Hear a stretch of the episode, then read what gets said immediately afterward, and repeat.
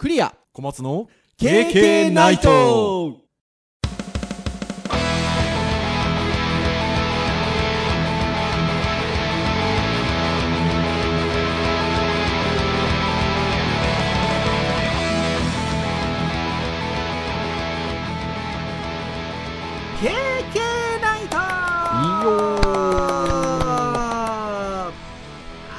いということで第326回の配信となります。お届けをいたしますのはクリアとはい小松です。どうぞよろしくお願いいたします。はいよろしくお願いします。はいということでちょうど12月は5回配信があるんですがちょうど真ん中ということでえー12月3回目の配信ということでうまく配信ができていればえー12月16日木曜日の配信ということになりますももうちょうど真ん中っていう感じですね。12月。ああそうですね。ねえ。いよいよ2021年終わりますよ。いやー早い。本当に早いですね。うんまあ、きっと早いんだけどなんかもう最近早いのか遅いのか気がついたらっていう感じなのでなんかよくわかんなくなってきましいやーそうですね。まああの私どものポッドキャストも丸6周年を迎えて7年目に入っているんですけれどもたはい。まあこの年末の時期だから7回目とかだったりするわけですよ。はいはいはい。で結構この時期って大体僕がダウンしてんですよね。そうですね。やられる率が高いです、ね、あの風邪だったりとかちょっとまでインフルエンザとかなんかねそういうのでやられる率が高かったんですけど去年今年は大丈夫なんですよ。でこれ多分ね家出てないからなんですよ。おそらくおそらくわかんないですけど。ああなるほど。多分ねだからその風邪ひいたりとかインフルエンザかかったりみたいな接触があんまないので。まあそうですね。行ったり来たりする疲労もね蓄積がちょっとあるかもしれないあるんですかね。ね。年末の忙しさっていうところで。だからねなんかちょっとこうポッドキャストクリアお休みですみたいなね。ことは去年も一応今年もこの時期はねこの時期はなくてそうそうそう。だからその前まではね本当もうこの11月12月は大体なんかね声がガラガラでとかちょっとお休みでとか、そうですね。11月末12月頭は割と鬼門な感じがありますね。ねえやってたんでまあ気をつけなきゃなーなんていうのを何年か前の配信だとこの時期いつも体調悪くなるんでなんて言ってた配信が何年か前だとあるんですけど、まあ、割と今年大丈夫と。とはいえですよ 私どももうアラフィフでございます。まあ小松先生に至ってはアラフィフって言葉が正しいんですけどはいもう私フィフなんで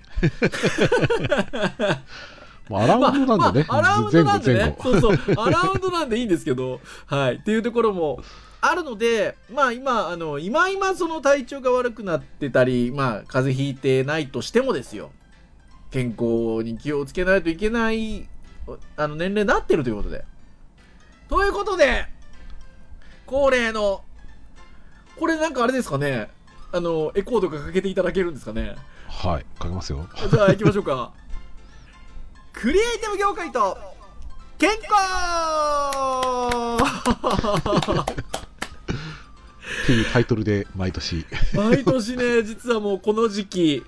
喋ってるんですよ。まあもう今年に至っては今言った通りもう私どもアラフィフですから、まあクリエイティブ業界のっちゅうか、もうあの私どものっちゅうか、まあそうですねあんまり業界背負ってる感じじゃないんですよもう業界背負ってる感じはもはやなく、健康についてトークしようかということでございますよ。はいはい。なんかでもあれなんですよね。編集会議でも言ってたんですけど、逆にもうなんか毎年この時期にこのクリエイティブ業界と健康っていうタイトルで健康について話してるので、あの、もはや他の時にはあんまりその辺の話しないですよね。そうですね。時事ネタで多少話すものの、それをメインテーマにはしないですよね。そうそうそうそう。だから、逆にこの1年に1回この木にね、健康についていろいろ考えるっていうのがね、まあ大事になってくるわけですよ。思えばね、睡眠を大事にしようみたいなところもね、この辺りからスタートしてますからね。そうですね。と。だんだん破っちゃってる感じそうなんですよ。だからここでい今一度こう気を引き締めるってことですよ。そうですね。はい。というところで今日は健康トークをしていきたいなと思っておりますのでどうぞよろしくお願いいたします。はい。さて先ほども言った通り私どもアラフィフでございましてまあそんな50代についてのまあ健康について何かこう語られてるものがないかなということで検討しておったところ小松先生がこんなページがありますよということでウェブサイトの記事を紹介してくださいましたのでまあそこをちょっと参照させていただきながら経験どうよっていう話が最初できればなっていうふうに思うんですけど はいはい。まあ、どんな記事かと言いますと、えー住友林業さんのリフォームのページ。で、サイトタイトルは、暮らしのこれからなのかな？うんなんですかねはい。人生をより豊かにより楽しくするということで、住友林業のリフォームさんが、まあ、運営しているサイトの中の記事ということで、1年ちょ、2年弱ぐらいか、前の記事になるんですけれども、あと15年を働き抜くために、50代が気をつけるべき病気の傾向と対策という記事がございまして、もうまさにドンピシャでございますよ。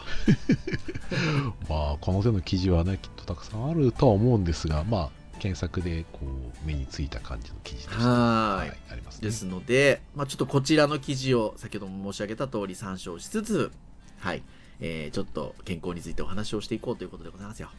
はい。で、この記事の監修をしていらっしゃる方が、浅野さんとおっしゃる方で、えーまあ、看護師として病院や介護の現場で勤務後、子育てをきっかけにライターに転身された方ということで、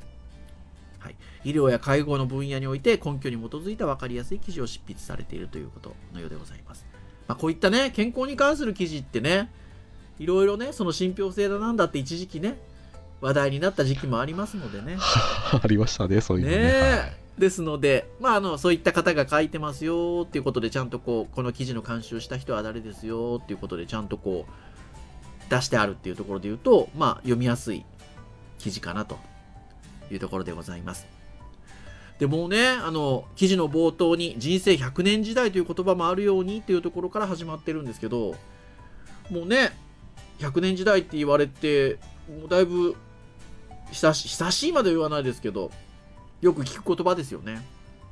そうですねもうだって70歳で古希ってね類まれなるね感じのこうはいはいはい、言われ方されてますけどはい。70そんな珍しくなくなっちゃいましたもんねそうですね80もまあまあまあまあもちろんね亡くなられる方もいますけど、はい。90はすごいなと思いつつも割とその全く見ないわけではなくなったっていう感じはいあや、るのでそうですね。まあまあ人生100年時代っていうのはまあまあそういう感じなんですかうね。んだと思います。あのーまあね、定年退職って私たちが子供の頃、親世代みたいなところで言うと、もうなんかね、60っていう数字がね、そうですね。ああり割とはっきりっていう感じだったですけど、この記事にも書いてありますが、年金の支給も65歳となりということで、平均寿命も伸びている日本では60歳で定年退職という概念がなくなりつつありますということで、うん、そんな感じになってきてるかなっていうところですよね。で、それで言うと、まあ、人生100年と単純に捉えるならばですよ、アラフィフっていうのはまだ半分なんですけど、はあまあそうですね。ね、半分ではあるんですが、まあ、逆に言うと、まあ、先々残り半分っていう考え方ができるんであればその残り半分をより幸せに暮らしていくためにはどうよと、まあ、健康でしょうということですよ。うんまあ幸せとの因果関係は健康には結構大きいですからね。ねえというところで今ちょうど小松先生が話を振ってくださったんですが、まあ、そういう導入部分の中でまず一番最初に統計記事として厚労省のデータを上げて、えー上げうん話題になっているのが健康と幸せは密接に関係すると。いうことがま書いてあると。いうことですね。で厚生労働省の調査によるとということでこれ厚生労働白書。平成26年版。この記事では参照されてますので、まあ、ちょちょっと少し気持ち前のデータかなというところではありますが幸福感を判断するのに重視した事項世代別における40歳から64歳の回答。については健康状況というのがもう53%で最も高いと。次いで、えー家族関係。49.7家計の状況。48.7という結果になっているということで、まあ、健康状況1位ですよね。まあこの年代になると何かしらにやっぱりねあのそれぞれあるわけですよきっと。でそれになったことによって、得る不利益を知る時代なのか時期なのかもしれないですね。うーん。だからそれによってだいぶ幸福感は変わるっていうの変わるっていうことです認識できるとし年齢なんでしょうね。いやそうでしょうね。でこの健康状況という項目はもう65歳以上になってくると71.9%が重視するという回答になってきているということですので、まあ50代以降っていうのはやっぱり幸せな生活を送っていこうって考える場合に健康っていうところの維持が、まあ、非常に大切かなっていうところがまずは語られているというところですよ。一方で同じ厚労省のデータとして人口動態統計っていうのがずーっと実はね月報年報みたいな感じで取られていて、えー厚生労働省さんのページで実は見れるんですよね。そう初めて見ましたうーん初めて見ましてで、えっと、この記事の中では、えー平成29年度の、えっと、データがちょっと参照してあるというか一部参照する形で掲載がされているんですけどその人口動態統計年報っていうところの中に死因各年代別の死因の順位が載ってるんですよね。で、えっと、この記事ではその平成29年度のデータの50歳から54歳55歳から59歳の統計データを1、2、3位まで引っ張ってきてくれてるんですけど、まあ見ると、第1位は悪性新生物っていう一応データ上書いてあるんですよね。で、えー、2位が心疾患。で、3位は、えっと、50から54歳は自殺。えー、55から59歳は脳血管疾患。はい。っていう風になってますよということで、えー、統計データが出てます。で、これ大元のデータは、えっと、悪性新生物ってだけ書いてあるんですよね。なんですけど、えっと、この記事で参照してあるところで言うと、括弧書きがしてあって、まあ、がんということで。ですので、まあ、あの、50代っていうところを切り取ると、まあ、がんが使用し、あの、死因の、では1位と。はいはい。で、心疾患。まあ、3位、自殺の血管疾患ということで。はい。まあ、こう見ると、もう、やっぱ病気の理由でっていうのが、まあ、非常に多くなっているとうんいうところですそうね。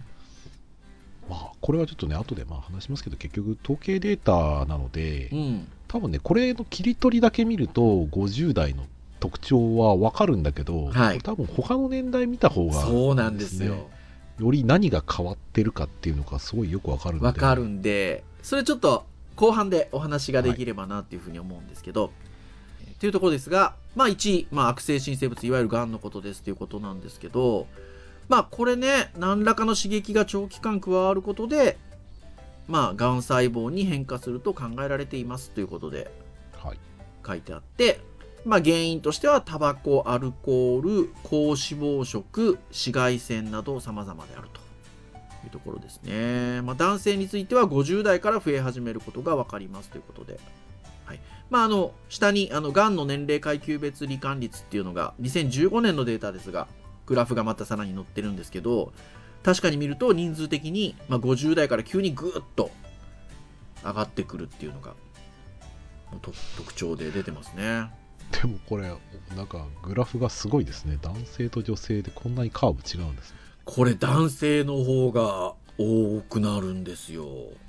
なんかねグラフだけ見てると,、えー、と20代とか、えー、と40代途中までは男性の方が少ないんですね半分ぐらいなんですよねそうなんですよ。でこれは50代になった瞬間に同じぐらいになって一気に抜き去ってこおーんと言って最終的にまあ割と年配の年齢みたいになってくると、えー倍以上ぐうらいか、うん女性も増えてはいるんだけど、男性の増え率がその倍になっているので。っていうところですよ。ですのでまあ私ども男性ですので、まあ、この辺はね。まあなかなかねがんに関して言えば遺伝みたいなところもあるのでそうですね。ねそこは難しいまあ面もありますけどね。うんまあまあまあこれのグラフを読み解くと人口10万人あたりで4000人っていう計算だからまあ大体4%ぐらいか。女性が2%ぐらいは、そうがんの罹患率になるみたいな感じなんですかね、うん。っていうとこですね、まあ、50代から増えるっていうのは確かにここ このグラフはよくわかりますね。このグラフはよくわかりますね。で女性はそういう意味で言うと緩やかなんですよね。まああんまり極端な増え方はしてないっていうかだから女性の方はどっちかというと、まあ、年齢がねもちろん上がってくればそういうあの、ね、病気になる率も高くはなるでしょうからあのそういう意味で言えば、こうなんとなく理屈でわかる感じで緩やかに増えてってる感じなんですけど男性はねもうわ明らかに50代入ってからドンって増えますもんね。ね、だから女性のね多分平均寿命が男性よりも長いっていうのにも関係あるのかなっていうぐらい関係あるかもしれないですしうんあとは、まあ、わかんないです。相対的なところでさっき原因となってたタバコとかアルコールみたいなものが男性の方がたしなむことが多いのかなとか。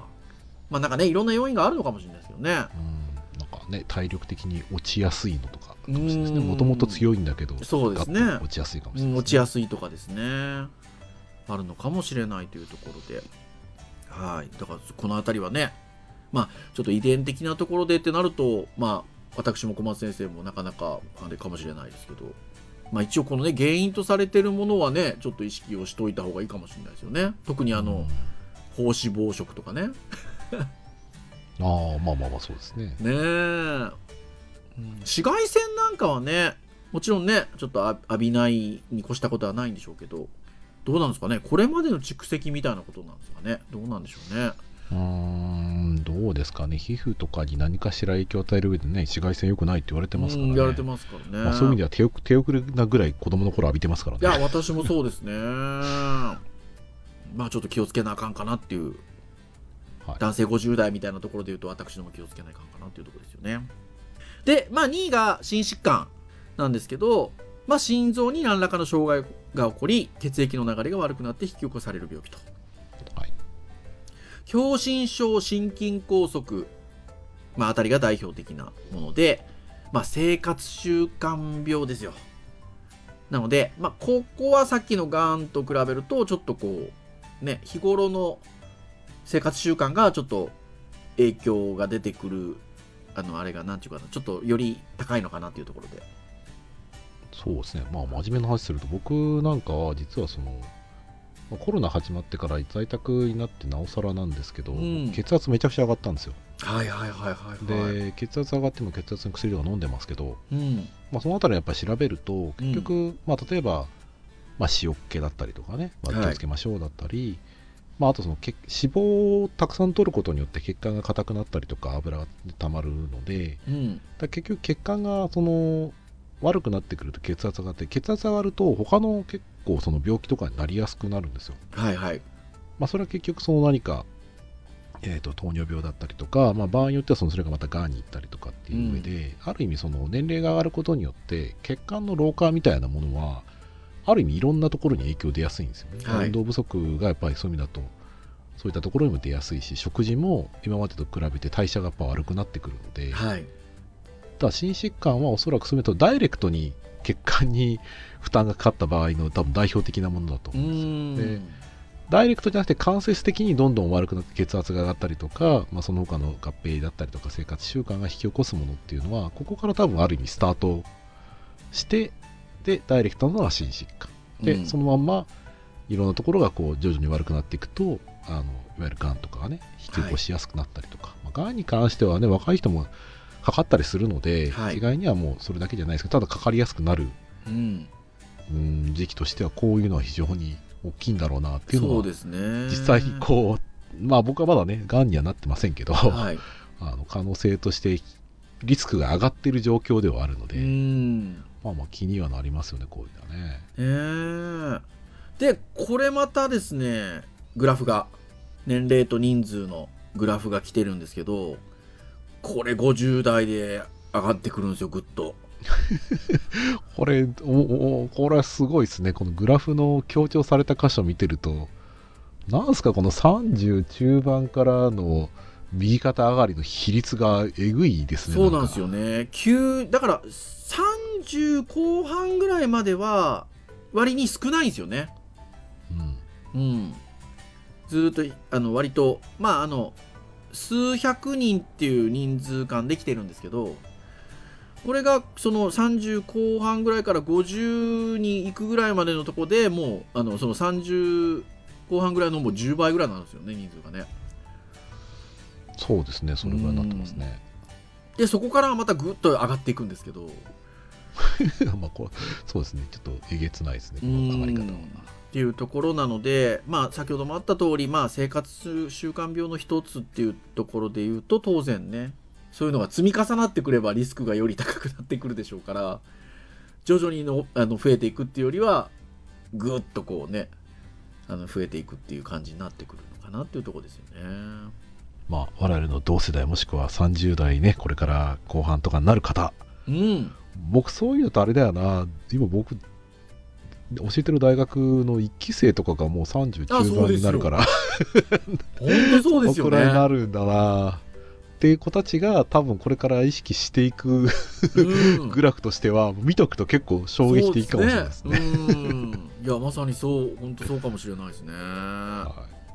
そして、えー50代後半の原因3位に上がっていた、えー死因の3位に上がっていた脳血管疾患っていうのが、まあ、来ているというところなんですけど、これに関しては脳の動脈が詰まったり破裂したりして脳の細胞が壊死し、えー身体の機能に影響を及ぼす病気です。ということで、脳卒中とも言われますということで、うん、これもね、私、あの、割とね、同級生だったりっていうのがちょっと、あの、ね、永遠の別れをした方何人かいますけど、割と原因としてこれありますからね。まあこれはなっちゃうとやっぱり機能しなくなっちゃうので死亡率は結構なった瞬間がやっぱりね手遅れになる可能性が大きいですね。ねえというところ。まあ、これこれも結果さっき言った血管に関する部分いやそうですね。うん。これもダイレクトな結果というかうんなりますね。ところで、まあ、まさにねあの記事にも死に至らなくても後遺症で麻痺やしびれが残りその後の生活が不自由になることも多い病気ですということでなかなかなのでやっぱりあのこう考えるともちろんね遺伝によるところもあるんですけどあの日頃の行いと言いましょうか。生活習慣というところが、まあ、非常に影響するところかなっていうふうに思いますので、まあ、そこはやっぱりこれまで以上にちょっと意識をしないといけないんだろうなっていう長く幸せに生きていくためにはっていうところですかね。あとはね当然そのあの女性に関して言えば女性ホルモンの減少にちょっと気をつけないといけないっていうことだったりとか、まあ、年齢的なところで更年期障害骨粗しょう症高血圧、まあ、この辺りも50代ぐらいからはやっぱ気をつけないといけないかなっていうところですよね。でこんな僕たちちょっとなんか先行きが暗くなっちゃうような話ばっかりしてますけど はい。一応ね記事の後半には50代以降も生き生き過ごすためにできる4つのことっていうのが紹介されてるんですよはい。だからあのこれやりましょうね もう僕僕はある意味もうねあのその症状が一瞬でかかったので食事はちょっとかなり奥さんに気使っていたああだいうちもそうですね。僕もあの結婚する前がめちゃくちゃだったのでとても食事は気使ってもらってます。まああの今言ったもうが一つ目です。バランスの良い食生活っていうのが一つ目ですね。あとは、えっと運動量を増やす。これができてない。そうですね。これ僕は病院の先生とかにもよく言われるんですけどなかなかちょっとねできてないですね。ちょっとコロナに入る前はあの家の前に大きな総合公園があるので走ったりしてたんですけどちょっとねコロナになってちょっと出ないっていう感じのちょっと習慣になっちゃった時にその走るっていうこともちょっとあんまりやれてなくてあとね東京に移動すればそれだけですごい歩いてたんですけどっていうこともあるのでまあこれちょっと意識をしてやっぱ増やさないと難しくなるのかなっていうのがありますよね。うーんまあ僕なんかはね会社行ってましたけどやっぱ通勤がなくなっちゃったのでそうですよね。通勤なくなるのは結構大きいんですよ。で家で楽してるって言われちゃえばそれまでなんだけど逆に家にいることでまあ、仕事もたくさんやれちゃうっていうのもあるし、うん。まあ、あと優先順位としてどうしてもなんか自分のその歩くっていうのが先にちょっと来なくてですね。はいまあ行くとしななるべくね僕大学とかはもう今行けるようになったので大学はなるべくもう行くようにしてますけど、はい。自分のために。だって変な話あるんですよ。僕学校に大学にわざわざ行ってリモートで仕あ事しますからね。いつでも学生が来てもいいようにっていうことで言ってはいるんですけど、まあ、半分は自分のためなんですよ、やっぱりそこは。自分が動いて、ちゃんとね、出歩くようにっていうところで、まあ、足の筋肉とかはもうポンけ血管のポンプみたいなところですかね、足はね。ね心臓と呼ばれてますから。はい。でこれ結局あれなんですよね。だから運動すること表がちゃんとあるんですけど出てるんですけど運動することによってえ循環器疾疾病による死亡率が、まあ、要は下がるというところで、まあ、なので今小松先生ね自分のためにちょっと移動して歩いてっておっしゃってますけどいや大事ですよねこれ見るとねそうだから僕の今物欲の正当化するならばやっぱ新しいカメラを買ったらそれを撮るためのそれは本当そう。いや、でも本当そうですよ。だから僕、ね、この半年ぐらい、ちょっとカメラが趣味になってますけど、休みの時にやっぱ行こうかってなりますもん。撮りに。写真撮りにね。そうそうそう。だ大事ですよね。ただ物欲満たしたいだけじゃないんですよ運動するためでもあるんです まあ、そして、まあ、健康診断や人間ドックを受けるっていうのが次に来てて、これはね、でも一応、国からのあれで40超えたら ?45 超えたら毎年やりますもんね。まあ健康診断はそうですね会社に所属してたりすると、特に。まあドックに関してはもう会社によるので会社なんかはドックのお金出ないのではいはいはい出してますけどああ、そうですか。私、所属してるデジタルハリウッドはありがたいことに、あの、受けさせてもらってますよ、毎年。というところなんで、まあ、これは、まあ、早期発見、早期治療で大事でしょうと。そして4つ目は、心の健康にも気を配るということで。これもね、やっぱ意外とね、さっきね、50代前半のシーンの3位に自殺っていうのが入ってましたけど、はいまあ、そこもストレスをどのようにコントロールするかであったりとかっていうのはまあ非常に大事ですよということで。うんそうですねで特にあの 真面目に話はあれなんですけど、はい。あの40代のんその、まあ、僕自身もやっぱり小さい頃から、ね、死というものを考えたりすることは結構多くて、はいはい。まあ、ある意味そのそこはタブーだっていうので閉じちゃった時期もありますけど、うんやっぱりその年代ごとに自殺というキーワードを自分の頭の中で常にやっぱり出てきたことはあって、はい。まあ、もちろんそこはなるべく深く考えないすぎないように僕はしてたので、うんまあ、避けてはいましたけど、うん。ただなんかここやっぱりあの40代後半になるっていうふうになった時には、うんやっぱしやっぱ仕事だったりキャリアそれからこれからどう生きていくかっていう不安だったりとか、うん。まあ、今までなかったやっぱり不安は増えてきてる感じはしますね。うん。そうだから今までのその20代30代の時、まあ、もしくは10代の時にやっぱり感じていたその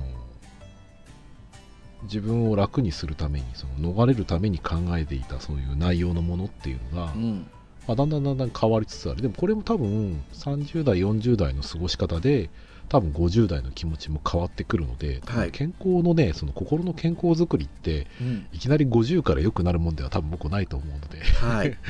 うん、ただ分からないこともたくさんありましたねやっぱ30代40代の頃にやっぱり今考えているようなことって考えてもいなかったので、うんうん。だそういう心の健康に気を配るっていうのは分かるんだけど、うん。でもある意味結構早い段階で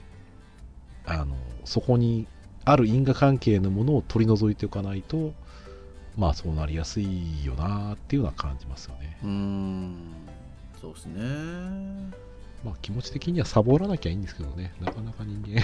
はい。楽な方に行ってしまったりするとうんそこはなかなか後悔やっぱさ先に立たないのではい。難しいな難しいですよね。気を配りましょうはい。というところで、まあ、4つに気を配りましょうというところでございます。じゃあ、ちょっとお時間も結構来てるんですけど、最後に、さっき申し上げました、えっと、厚生労働省の、まあ、いわゆる年代別の死因のデータっていうのが、まあ、あって、えっと、この記事だと、えー平成29年のデータの50代のデータだけをちょっと抜き取って、えっと、掲載がされてるんですけど、ちゃんとその表の下にね、あれなんですよ、リンクがあって、あの、PDF のデータが見れるようになってます。ただ、えっと、今言ってる通り、平成29年のデータなんで、最近のないかなっていうことで、厚生労働省さんのページをさらったところ、昨年の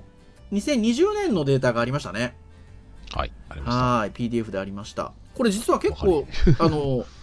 ずっとあるんですよ。出てるんですよ。まあ、わかんなかったですね。分かりづらいですね探せなねかった。僕らで探せてるから、探せてますけど、まあ、多分情報量多いのでおそらく初期の頃のあの情報の設計から漏れてるというか 想定してない感じの情報量になっちゃったんですよ、ね、なっちゃったんですかね。あの、ウェブ、ウェブ屋的に言うと、あの、URL、ディレクトリ名も、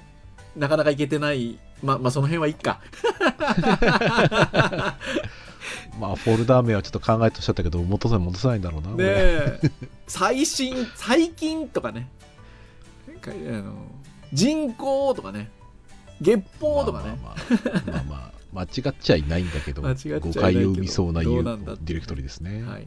ところでありますがはいまあなので、えっと、2020年度のデータをが見れたのでちょっとまあ見てみますと、まあ、やっぱりねあのーアラフィフえー、50前後は、やっぱり1位は、えー、悪性新生物ということで。新しいデータだと、悪性新生物括弧主要っていう書き方に変わってますね。まあまあまあ、でも要はガンガンですけどね。はい。が1位であると。はい。なんですけど、えーっとね、ガンがずっと1位、圧倒的な1位になるのは、えー40代以降なんですよね。はいえー40代から、えー80代ぐらいまでが、えっと、がんが1位。ずっと1位ですずっと1位。で、実は、えー10代から30代までは別のものがずっと1位なんですよ。はいもう何かっていうと、さっき心のってありましたけど、自殺が1位なんですよね。うんうん。ところが、まあ逆,、うん逆を捉えばね、うん病気やその事故とかで死ぬことはまあ逆に少ないというかそうまあまあうん、っていうところなんですけどこれね単純にこの1位2位3位でやっぱ切り取ると見えづらいんですよね。さっきのその記事のところで言った通り。あのはい。実はその10代後半から30代までで自殺っていうのが1位なんですけど当然あの10代の自殺の1位っていうのは122人とかなんですよ。1年間で。うん。まあちょっとね、あんまりちょっと亡くなった方の人数ってあれですけど、で、はい。えー30代後半の、えー1位の人数っていうのが、まあこの年だと1320っていう数字になってるんですけど、ですけど、じゃあですよ、その40代はがんが1位になりましたね。えっと、じゃあ2位はどうかっていうと、2位が40代は自殺なんですよ。はいで、人数見ると、40代前半1575、40代後半1842。要は、人数減ってないんですよね。35から39が1位で自殺が1320人なので、うん。まあ実は40代に入っても自殺は増えて増えてるんですよ。ただがんの伸び率ががちょっと半グ端ないッとくるっていうとここなんですよね。そう、だから、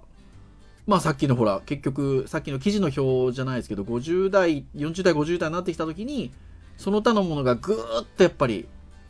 伸びてくるので、そこがトーンって出てくる感じなんですよね。うん、多分ねうんこれグラフにしたら多分顕著に出ますけど多分ね自殺はこう緩やかに増えていってるので割と直線的なうん増え方なんですけど、がんに関しては途中からもう売買ゲームでこううんなんか指数関数的に 上がっていくのいでくんですよね。で、まあ当然、あの、心疾患だったりさっきの脳血管疾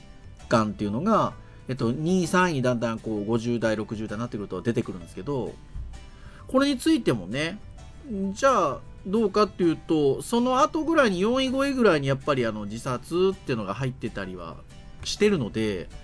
あの人数的にじゃあそれガツッと減ってるかっていうと意外とあれなので、まあなかなかねこういうのって、うん。まあただある一定の年齢いったら多分ね自殺っていうのもどんどん減っていくあそうそうとそうそうそうそうそうそう。であの1位のがんっていうシーンがさっき80代ぐらいまではがんですよって話だったんですけど今度90以降になってくるとがんっていうのがまあ3番目ぐらいになってくるんですよね。はい。でじゃあ何が1位2位とかになってくるかっていうとまあさっきの心疾患みたいなのは当然あるんですけど老衰っ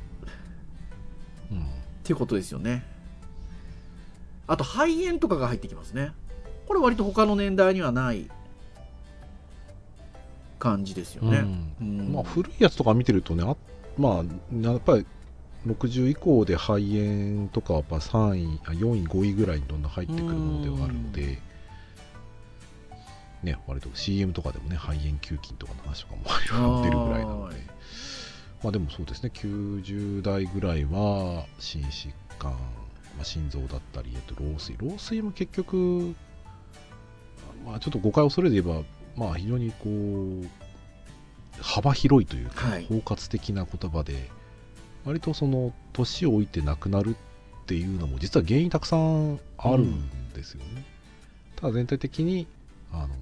体が衰えて、うんまあ、大体こう多機能不全みたいな言い方をして亡くなるケースが、まあ割と老衰みたいな感じで言われることだと思うんですよね。はい。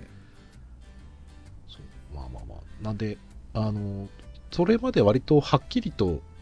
分かりやすいシーンができてるものがだんだんだんだんこうもう体が弱っていくそうのでね。もう90まあまあ代以降自然と分かりにくくなっってていく感じではありますなとこですよ。なのでまああの本当に単純にランキングだけ見るとあの分からない面もあってうんあのやっぱこう見ていくとね。うん。まあ結構やっぱ数数字とランキングだけじゃなくて数字の推移見てるともう本当に順位だけじゃなくてあ増え続けてるんだとか、うん。こういう傾向になっていくんだなっていうのはよう分かりうん、ます、分かりますよね。なおのことやっぱりさっきやった通り50代以降っていうのはその生活習慣であったりとか、えーまあ、もちろんストレス心身的なこともあのあの精神的なところも含めて気持ち心の面も含めてあの、まあ、十分にこう気をつけてあのケアしていかないとあのいけないのかなっていうのがやっぱりね余計分かりますね。うんはいまあそういう意味で言うと、まあ、もちろん生活習慣っていうところって僕ら気をつけなきゃいけないんですけど、はいあの今日ね僕も本当に真面目な話ばっかりするなと思うんですけど、はい。あの 多分ね僕ね心疾患あと心の病気の部分に関しては、うん。ちょっとねあのリハビリというかこう、うん。心のケアっていう面で言うと、うんこのポッドキャストはね割とね、あのちょっと支えになってる気がしますよ。結局何かあのこれで救われてるというよりかは、うん。毎週何かをするだったりとかあとね、大学でゼミも一緒にやらせてもらってるので、うん。そのまあ、時にやっぱりこうなかなかこうなんだろうな意見がちょっと違うなっていう時もなくはないものの、うん。普段はやっぱり意見交換だったりとか、こうなんすよねとかあの学生のこうってどうやっていきましょうかねとか、まあ普段生活とか話をやっぱ少しする相手がいたりとか、はい。共感できる人がいるっていうの家族以外でやっぱりいるのって、はいはい。僕やっぱ少ないというかあんまりいないので、はい。まあ、そういう意味だとその大学でまあ多かれ少なかれ悩む時もやっぱりあって、もうね、大学の先生も辞めようかなと思ったことがはいはいはい何度もあるので,、でその中でやっぱりそういう話を共有できたりとか話す相手がいるっていてしかもポッドキャストがあるおかげもあって毎週話すので。そうですね。まあそういう意味だと心の健康をなんか毎週保つためにもやってる感じが ありがたいありがたい感じはしますよね。そう言っていただけると。まあそれはもうあの小松先生今言っていただいていることはもうまさにあのお互い様でございますので、まあ、僕僕にも言い換えることができるっていうあの本当にそのままなんですけどっていうところですよね。なので。そう全部がね自分に向かないんでね。あの自分にはやっぱり向きますけどやっぱりいろんな方向にやっぱり向いたりとか考え方が増やせるので。そういう意味で言うとあれかもしれないですね。ねそのあのさっきのその50代ね、を健康に生き抜くためにみたいなところの記事でいうところで言うとどっちかっていうとこうあの自分をどうしていきましょうっていう感じのアドバイスが多かったですけどうん。なんかその他者との関係性をうまくあの回していくっていうのも大事なのかもしれないですね。うんだと思いますね。ね生きていくってやっぱ人との関わりですもんね。うん、だからうん。人にもよると思うんですけど、僕なんかは割となんだろうな体がなんかこう体力的な面もそうですけど気持ち的な面も割となんか省エネに向かってる感じが若干するんですよ、ん、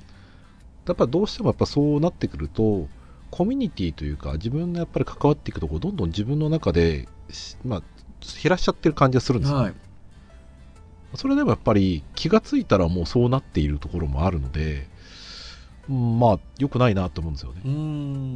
んだそういう意味ではそういう他者との関係を築ける位置にいるのであれば